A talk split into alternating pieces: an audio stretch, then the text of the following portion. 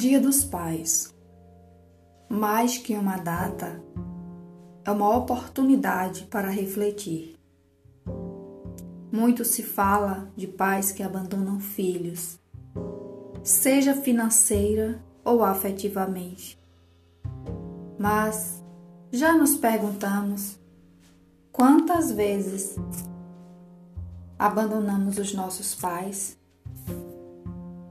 Quantas vezes deixamos de lado aqueles que nos concederam os genes da vida?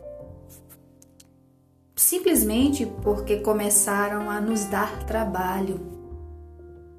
Quantas vezes sobrecarregamos estes nossos pais já velhos, cansados, com responsabilidades que são nossas, que chegaram a nossa vez de assumirmos, mas nos recusamos e colocamos essas responsabilidades nos braços dessas pessoas que já trabalharam, educaram, orientaram seus filhos.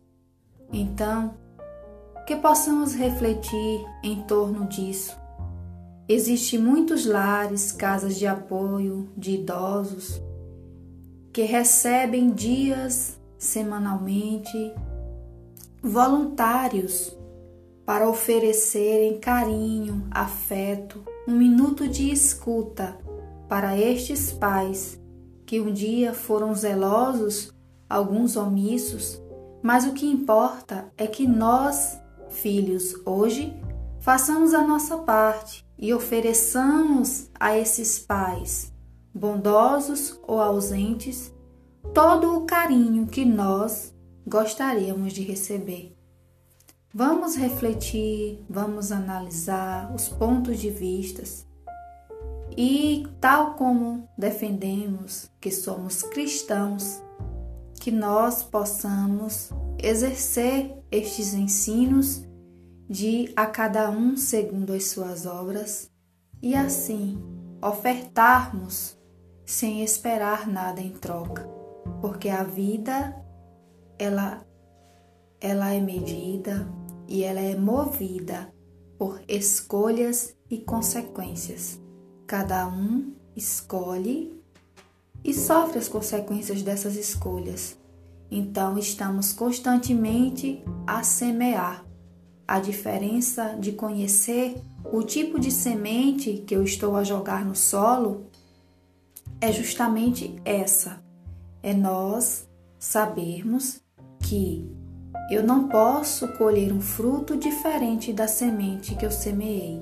Então, se eu quero colher frutos bons, semeemos coisas boas hoje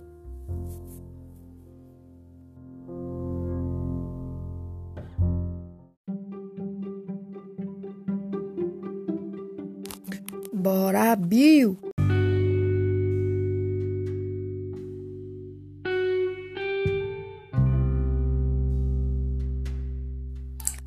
Vinte e cinco de setembro é o dia do rádio e da radiodifusão. Dia em que aconteceu a primeira transmissão de rádio no Brasil. 100 anos. A primeira transmissão de rádio aconteceu em 7 de setembro de 1922, mas 25 de setembro foi instituído como Dia do Rádio em homenagem a Roquete Pinto, considerado o pai do rádio aqui no Brasil. Desde então, este veículo de comunicação ganhou força e entrou nas casas das pessoas, sejam pobres ou ricas, letradas ou analfabetas.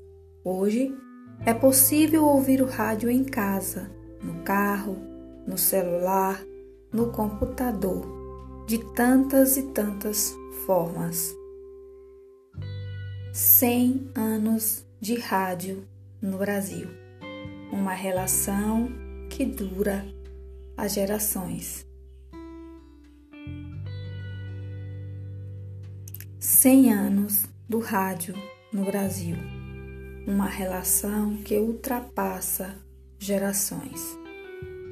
Rádio Jacuípe há 35 anos no ar, fazendo parte dessa história.